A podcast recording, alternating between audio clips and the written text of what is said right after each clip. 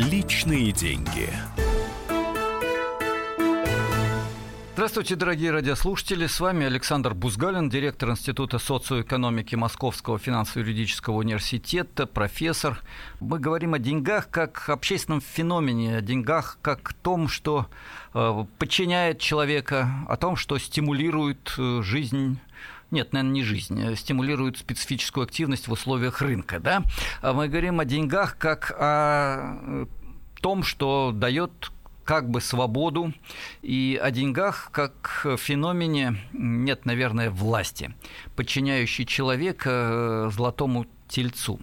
Мне приходят э, на ум все время строчки знаменитой оперы «Фауст» э, в угождение Богу Злата, край на край идет войной, людская кровь рекой по клинку течет булата, люди гибнут за металл.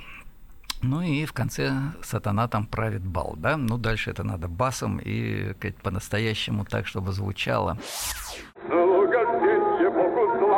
край на край встает войной, а людская кровь рекой по клинку течет булата.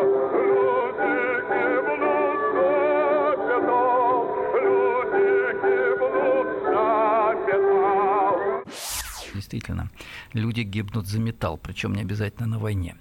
Но вот такие непростые вопросы. Да? Деньги стимулируют, деньги порабощают, деньги развращают, деньги делают свободным.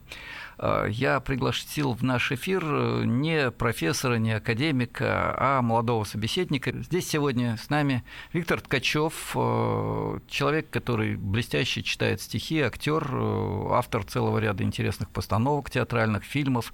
Ему сколько, 20 с небольшим, да, Виктор? Ну, добрый день. так, добрый день. Добрый день, да. Спасибо, что вы с нами в эфире. И, наверное, главный вопрос к вам. Вы представитель поколения, которое живет в мире рынка с момента рождения, да, в постсоветском пространстве. Вы где-то сталкивались, слышали от кого-то, что люди могут жить не ради того, чтобы из тысячи долларов сделать 10, из 10 тысяч миллион, из миллиона миллиард. И если ты миллионер, то ты прекрасен, а если у тебя в кармане пусто, то ты никто, лузер, или как это сейчас называется на современном жаргоне. Вот что что-то другое может быть в жизни с вашей точки зрения? Конечно, может. И я тут благодарен прежде всего своим родителям, которые э, не закладывали в меня какой-то соревновательный дух коммерции. А если посмотреть, допустим, тот же фильм документальный «Последний звонок», там э, есть прекрасный отрывок с Вы извините, я напомню радиослушателям, э, я даже не напомню, я категорически порекомендую всем тем, кто не смотрел фильм Константина Семина «Последний звонок», фильм, который сделан на народные деньги. Кстати, что интересно, да, люди заплатили деньги из своего кошелька, причем платили бедные люди, и полный отчет представил журналист Константин Семин, журналист Центрального телевидения, э, о том, как они потратили эти деньги на предельной смете, предельно дешево, сделав очень интересный многосерийный серийный документальный фильм о проблемах российского образования. Просто да, не который... выдержал, Катя обязательно включился. Да, тоже. смотрится да. на одном дыхании.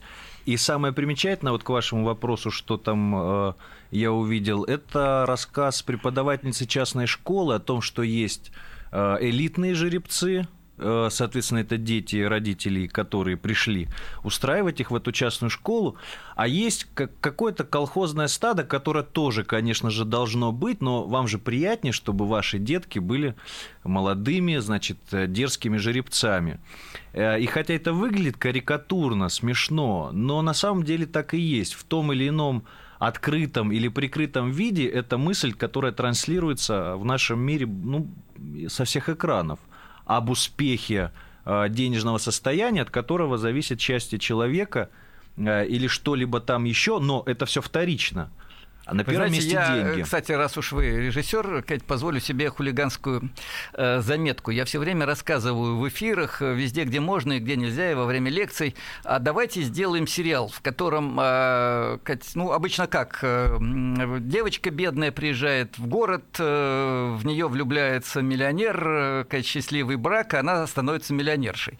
Я предлагаю другой сериал. Бедная, скромная учительница из деревни приезжает э, в библиотеку в Москве, деревню, э, в библиотеке с ней встречается олигарх, ну, немножко фантастическая история, да, влюбляется в учительницу, приезжает в деревню, видит, как замечательно, талантливо и интересно она работает, и все свои деньги отдает на то, чтобы развивать образование в деревнях, и они вместе становятся сельскими учителями. А? У меня есть третий вариант. Значит, прекрасная сельская девушка приезжает в город, ждет э, прекрасного богатого жениха, который высасывает из нее все ее психологические какие угодно соки, оставляет ни с чем и просто бросает умирать или же доживать свои дни в нищете. Допустим. Вот, кстати, крайне реалистичная картина, к сожалению. Наверное, 90% случаев именно такие.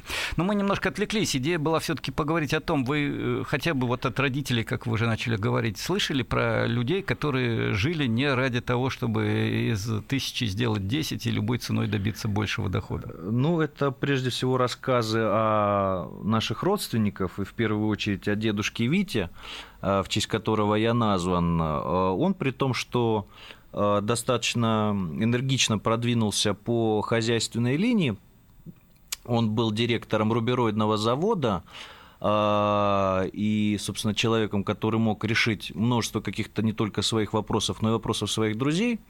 При этом это был человек абсолютно коммуникабельный, к которому можно было подходить э, с любой проблемой. Я помню давний-давний рассказ, восстановить имени или каких-то обстоятельств точных я не смогу, но дело заключается в том, что Э, уже после его смерти э, каждый год на его могилу приходит человек, благодаря, э, чья супруга выжила благодаря дедушке Вите, потому что он смог достать из-за границы дорогие лекарства. Это рассказы, опять же, о том, сколько людей пришло на его похороны.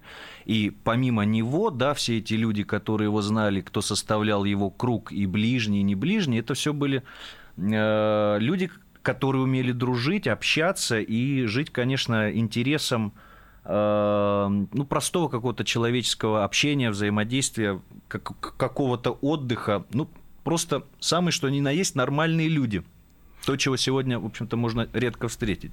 Вы знаете, Виктор, э, я рад, что у вас этот отзвук сказать, советской бессеребренности присутствует.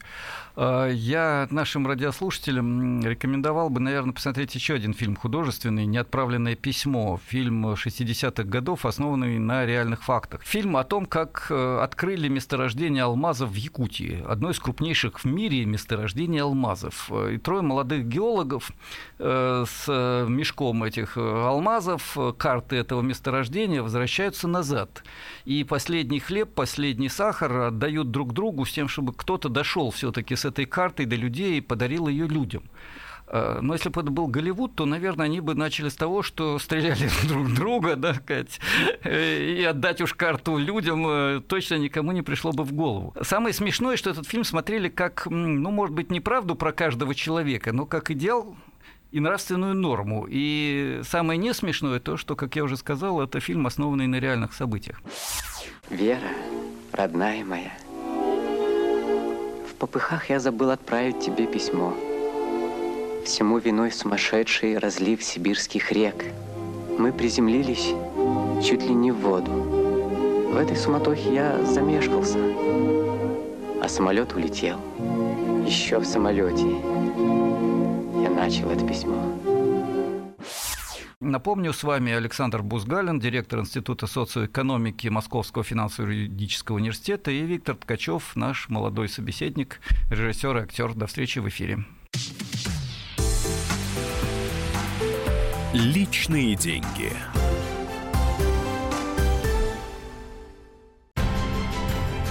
Будьте всегда в курсе событий. Установите на свой смартфон приложение «Радио Комсомольская правда». Слушайте в любой точке мира. Актуальные новости, эксклюзивные интервью, профессиональные комментарии. Доступны версии для iOS и Android. «Радио Комсомольская правда». В вашем мобильном.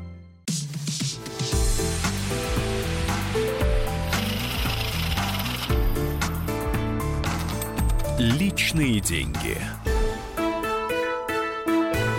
Мы продолжаем наш эфир «Личные деньги». Э, Бузгалин Александр Владимирович, директор Института социоэкономики Московского финансово-юридического университета с вами в эфире. И мы беседуем с Виктором Ткачевым, человеком, который на десятки лет меня моложе, и который Советский Союз э, не видел вообще, поскольку родился, когда его уже не было. Э, беседуем о деньгах, о том, насколько эти деньги стимулируют человека, развращают человека, подчиняют человека или делают его свободным.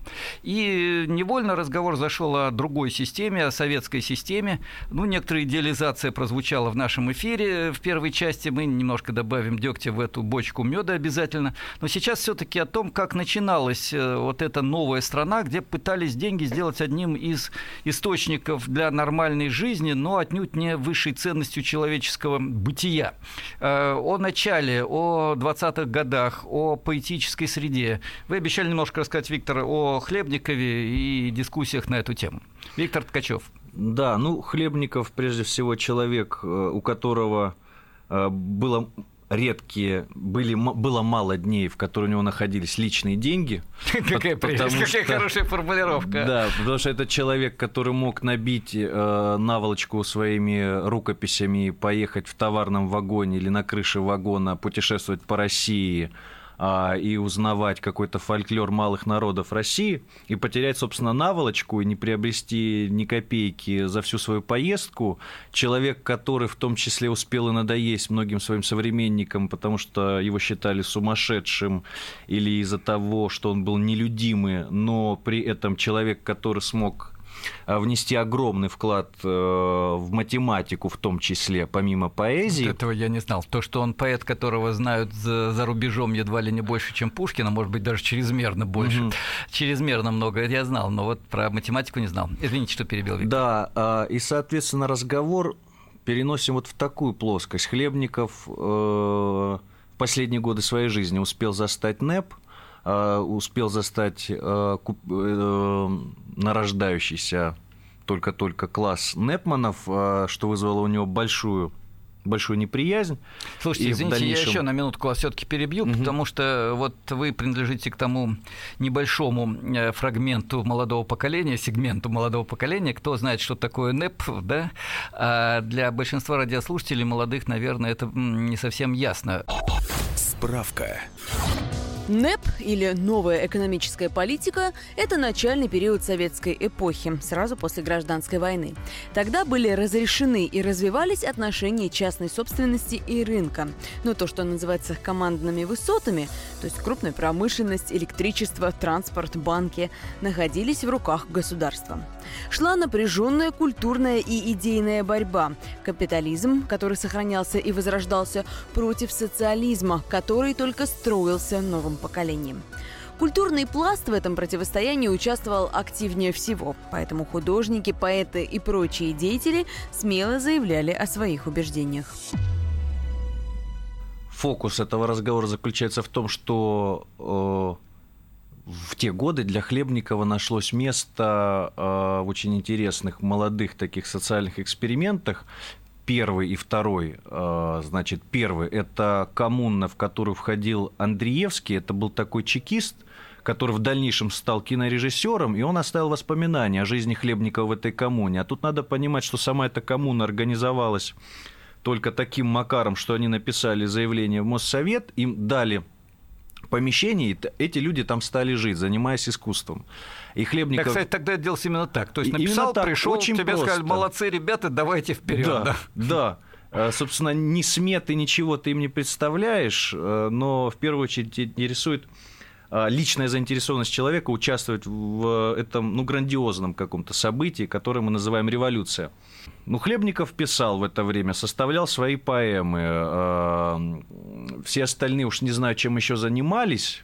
Тут остались только воспоминания Андреевского. Но второй пример – это в Хутимас. Э, в Хутимас – это высшее художественное училище, э, оплот молодого левого искусства, и там Хлебников тоже одно время прописался и жил Футимас это, по-моему, время. феномен, да, это феномен, явление, да. которое дало огромный спектр интереснейших э, художественных имен э, и результатов и всего остального. Да? да, и весь его успех как раз-таки заключается в этой некоммерческой основе. Вы знаете, я не хочу сейчас, чтобы нас неправильно поняли. Есть такое присловие, что художник должен быть голодным. Иногда еще рассказывают байку про Шолохова, что вот в этой избе я написал э, «Тихий дон», вот в этом особняке я написал «Поднятую целину», э, то есть в этом хорошем доме, да, а вот в этом особняке я уже там кое-что пытался дописать, значит, и получать премии, да, и получал премии. Э, но дело скорее не в голоде или в холоде, а дело в том, что реально реально тебя мотивирует. То есть даже если ты получаешь гонорары, э, на что ты их тратишь, и ради гонораров ты пишешь, по заказу того, кто платит тебе деньги, ты пишешь. Или ты пишешь потому, что не можешь не писать, э, все равно что, картины, стихи, формулы. Потому что ты считаешь, что они нужны человечеству, людям, культуре, миру, истории. Вот я думаю, вот эти выспренные слова, они очень адекватны для реальности. У вас никаких стихов там загашники нет случайно? Да, вот, это как ну... раз-таки Хлебников «Не шалить» э, стихотворение о том, что он видел в Непманской Москве. «Эй, молодчики, купчики, ветерок в голове, в пугачевском тулупчике я иду по Москве. Не затем высока воля правды у нас – в соболях в рысаках, чтоб катались глумясь. Не затем у врага кровь лилась по дешевке, Чтоб несли жемчуга руки каждой торговки. Не зубами скрипеть ночью долгую, Буду плыть, буду петь доном Волгу. Я пошлю вперед вечеровые уструги. Кто со мною в полет, а со мной мои други. В полет и други, да? Друзья и в полет. Вы знаете, я боюсь, что радиослушатели сочтут нас э, наивными романтиками. Ну, у вас еще ладно, вы, э, Кать, актер и художник, а я доктор экономических наук, вообще позор, да? Кать, э, таким безответственным рассуждением. Но прежде чем мы продолжим, наверное, разговор о уже Маяковском, который делал рекламу, кстати, да? И писал очень интересно о мещанах, то есть людях, которые живут ради денег, вещей и всего остального. Прежде чем мы об этом поговорим, но поговорим мы об этом после перерыва, я хотел бы две минуты, оставшиеся, посвятить э, своего рода короткому спору. Э, тезис. Э, современный мир действительно не готов к тому, чтобы сегодня на завтра запретить деньги и рынок. Э, мы получим, скорее всего, бюрократический произвол и неэффективную экономику. Но сегодняшний мир готов к тому, чтобы уже сегодня ограничить э, произвол рыночной конкуренции и погоню за золотым тельцом. Э, я позволю себе очень простой пример. Конкуренция и рынок в определенных коридорах, да, стенки которых, ну, как в сумасшедшем доме, оббиты чем-нибудь мягким, чтобы не убивать всех, кто пытается выйти за пределы. Но именно так. Вот э, там, где материальное производство массовой продукции, э, джинсов, э, башмаков э, и масла, пусть будет регулируемый рынок, так чтобы качество было нормальным и не продавали э, знаки вместо реальных товаров. Да? А там, где речь идет о ценностях человека, о поэзии, об образовании, о здравоохранении, о культуре, о спорте, там, где мы общаемся как люди, в семье, в любви, в товариществе, в дружбе, там, где мы ставим стратегические задачи. Вот там пространство за пределами коридоров, там площади, там достаточно свободный ветер, там другие отношения, и там, э, не знаю, коммуны в духе Вхутемаса. Кто-то скажет, что это фантазия, я скажу, что все-таки нет. Э, такие проекты есть, и такая жизнь есть сегодня, это жизнь э, уже миллионов и миллионов людей, которые, да, зарабатывают деньги, но считают своим долгом преподавать в школе э, за обычную заработную плату, а не заниматься бизнесом, как им посоветовал один премьер-министр, которые лечат людей, даже если им платят копейки, которые занимаются наукой, которые занимаются социальным творчеством, спасают Химкинский лес. Э, это только примеры нашей страны, а за ее пределами огромное пространство всех тех, кто э, предлагает другую жизнь в Латинской Америке, в Индии, во многих странах мира. Ну и у нас позади, а может быть и впереди опыт э, Советского Союза, где, да, э, гонялись за дефицитом, стояли в очередях, где был блат, где был бюрократизм и привилегии номенклатуры, где все это было. Но где наряду с этим для десятков миллионов людей деньги были средством, а не целью жизни, и цели были другие. Но об этом после короткого перерыва. Напомню, сегодня в студии Виктор Ткачев и Александр Бузгалин. Личные деньги. Рецепт приготовления лучшего утреннего шоу от Михаила Антонова и Марии Бачениной. Это очень просто. Берем главные темы из интернета. Добавляем щепотку экспертов. Затем обжариваем главную тему желательно с двух сторон. Периодически приправляем все это мнениями слушателей. Иронию и сарказм добавляем по вкусу. Наслаждайтесь. Утреннее информационное шоу «Главное вовремя» с Михаилом Антоновым и Марией Бачениной. Слушайте по будням с 7 часов утра по московскому времени.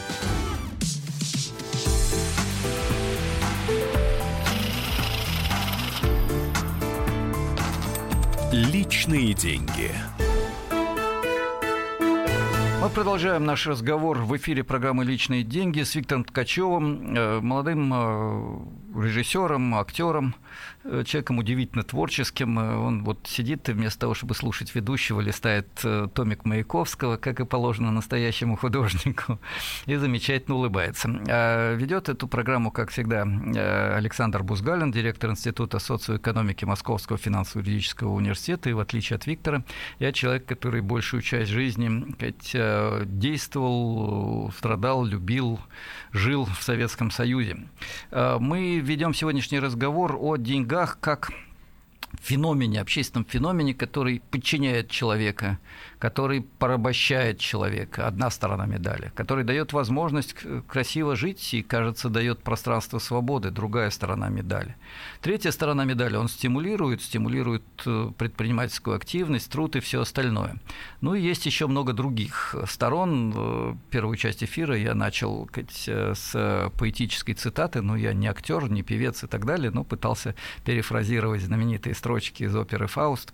«Сатана там правит бал, люди гибнут за металл». А, Виктор, наверное, к вам вопрос. Вот такая фигура, как Владимир Маяковский, наверное, один из крупнейших поэтов, если не крупнейший, величайший поэт XX века.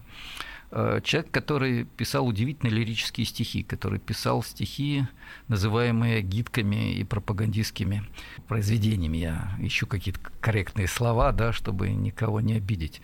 Человек, который создавал рекламу, знаменитая нигде, кроме как в Массельпроме. Э, наверное, даже те, кто не знает, что такое Советский Союз, знают.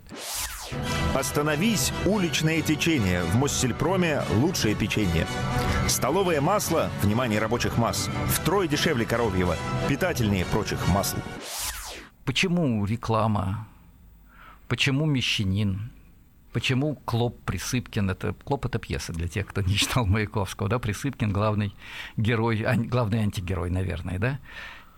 Ну, прежде всего реклама, а, потому что не потому, что он хотел э, засорять мозги э, гражданам советской э, своей родины, как сегодня это делают наши сегодняшние рекламные дельцы, а прежде всего потому, что стояла практическая задача помочь э, государственным предприятиям в борьбе с частниками Непманской эпохи, чтобы государство могло продвинуть свой товар и получить за него деньги.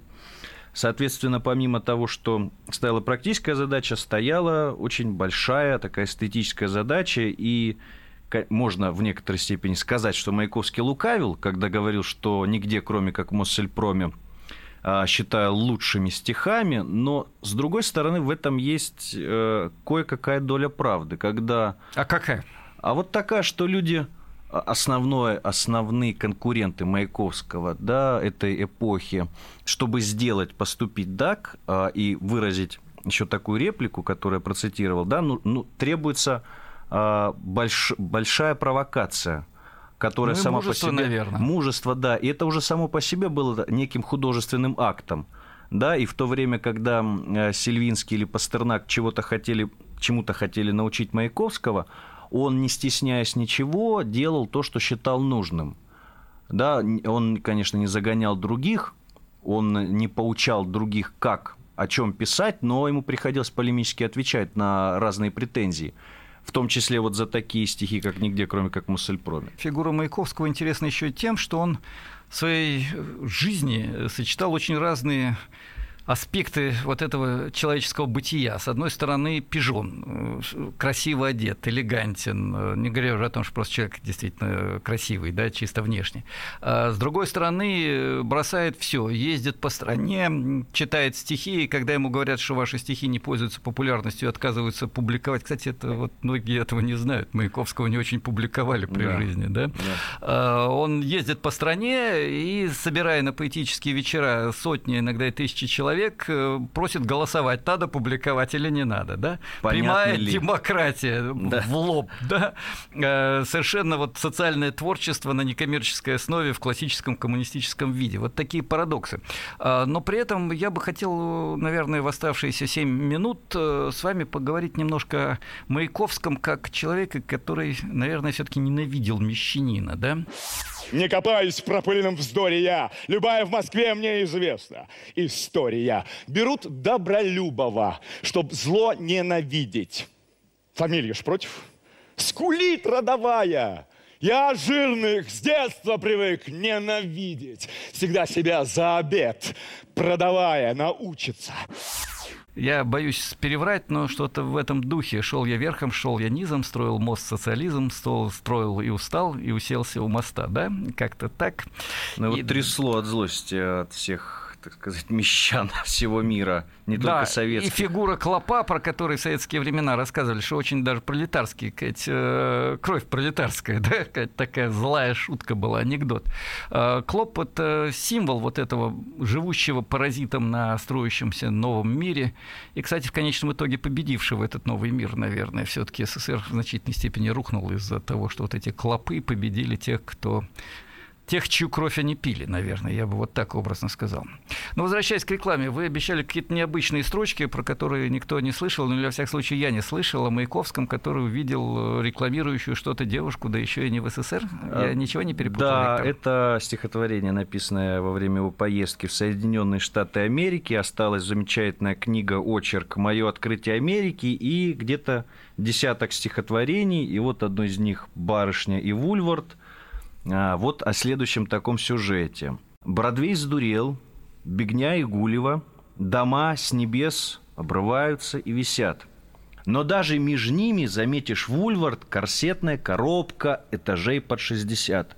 Сверху разведывают звезды взвод, в средних тайписки стрекочут бешено, а в самом нижнем дрог сода, Great and Famous с Company National. А в окошке мисс – 17 лет сидит для рекламы и точит ножи, ржавые лезвия фирмы «Жилет» кладет в патентованный железный зажим. И гладит, и водит кожей ремня. Хотя усов и не полагается ей, но водит по губке усы возомня, дескать, готово. Наточил и брей, наточит один до сияния лучика, и новый ржавый берет для возни. Наточит, вынет и сделает ручкой, дескать, зайди, купи, возьми. Буржуем не сделаешься с бритвенной точки. Бегут без бород и без выражений на лице. Богатств буржуйских особые источники. Работай на доллар, а выдадут цент. У меня ни усов, ни долларов, ни шевелюр. И в горле застревают английского огрызки. Но я подхожу и губами шевелю, как будто через стекло. Разговариваю по-английски. Сидишь, Глазами буржуев охлопано, чем обнадежено, дура из дур, а девушки слышатся «Open, open the door», что тебе заботиться о чужих усах? Вот посадили как дуру еловую, а у девушки фантазия раздувает паруса. И слышатся девушки «I love you», «Я злею», «Выйдь», окно разломая, бритвы раздай для жирных горл. Девушке мнится – my, my girl. Выходит фантазия из рамок и мерок, и я кажусь красивый толстый, и чудится девушке. Влюбленный клерк на ней жениться приходит с Уолл-стрит и верит мисс, от счастья дрожа, что я долларовый воротила, что ей уже в других этажах готовы бесплатно и стол, и квартира. Как врезать ей в голову мысли ножи? Что русским известно другое средство. Как влезть рабочим во все этажи без грез, без свадеб, без жданий наследства. Спасибо. Вот очень точно, вы знаете, такое ощущение, что про современный мир, да, э, и не только про девушек, но и про всех когда мечтают, что свалится с неба, когда верят рекламе. Жилет, жилет лучше для мужчины. Нет, да, столетие прошло почти. А, все та же самая лапша на уши. Все-таки давайте вы, Виктор, попробуйте сформулировать за две минуты ответ на вопрос. Деньги все-таки это скорее то, что подчиняет, развращает или стимулирует и освобождает? Или в какой мере? Если что и стимулирует деньги, то деньги стимулируют делать деньги. А, деньги могут дать независимость от чего-либо, но очень э, велика опасность попасть в зависимость от денег. Страшная опасность. Конечно, если человеку не хочется Э, людского общения, я не знаю, чего бы то ни было, что составляет нормальную жизнь и нормальное существо, конечно, тогда ему очень нужны деньги. Дело в том, что деньги действительно подчиняют человека, э, как только вы делаете из э, денег фетиш, и целью жизни становится превращение доллара в 2 миллиона, в 10 миллиарда, в триллион. И это не шутка. Э, это закономерность. Капитал – это самовозрастающая стоимость. Это деньги, которые делают деньги с приростом. И человек, который превращается в средство для того, чтобы возрастал капитал. И даже если он хочет сделать что-то другое, он не может. Это как э, раб э, Молоха, как э, раб бюрократической машины, как раб в прямом смысле слова, который должен таскать камни и строить пирамиду для фараона. Э, вот это первое. Это закономерность. Ей можно противостоять, но только в том случае, если для тебя э, есть цель, состоящая в другом, в интересной работе. Вот труд как потребность – это не шутка. В условиях рынка труд – это то, что надо минимизировать, деньги – то, что надо максимизировать. В нормальной человеческой жизни, я бы сказал, наверное, коммунистической человеческой жизни, но скажу по-другому, нормальной человеческой жизни труд, работа – это интересно. Это то, ради чего ты живешь, и то, чем ты живешь. А зарплата ну, средство для того, чтобы спокойно отдохнуть, воспроизвести свои способности, приятно отдохнуть, для того, чтобы потом снова что-то сделать интересное. Когда ты видишь в человеке личность, независимо от того, сколько у него денег, а если у него денег мало, ты думаешь, как ему помочь, потому что это интересная, сильная личность, которая должна что-то интересное делать для всех. А когда у него их очень много, ты думаешь, почему он, сволочь, не поделился. Если он талантлив, если он умен, то почему он тратит так бессмысленно на свое престижное потребление? Вот если вы умеете подчинить себе этого дьявола, если он у вас на побегушках и работает исключительно на то, чтобы решать задачи человеческие, ну, в этом случае пусть будут деньги. Но только в этом. Вот такой романтический финал. Согласна, Виктор? Угу. Спасибо. Мере. Вот неожиданный у нас получился странный немножко разговор, э, далекий от традиционных тем передачи «Личные деньги», но мне кажется, он был интересным. У нас в эфире был Виктор Ткачев, э, молодой э, автор самых интересных произведений, пьес, фильмов, актер, и я, Александр Бузгалин, совсем не молодой профессор, директор Института социоэкономики Московского финансово-юридического университета. До встречи через неделю. Личные деньги.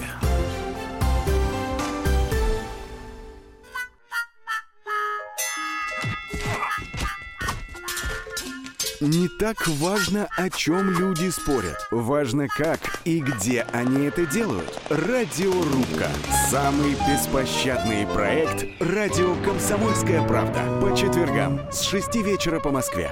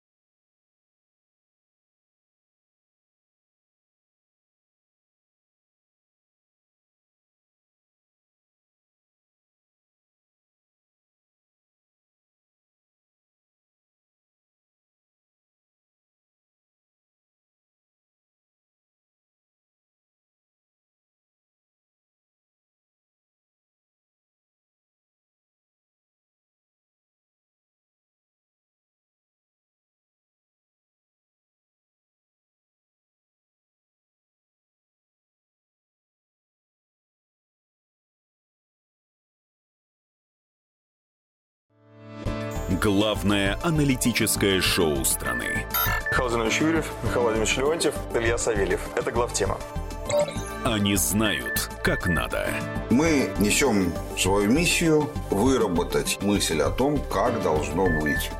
Программа «Главтема» на радио «Комсомольская правда». Слушайте в прямом эфире каждый четверг с 20.00 по московскому времени.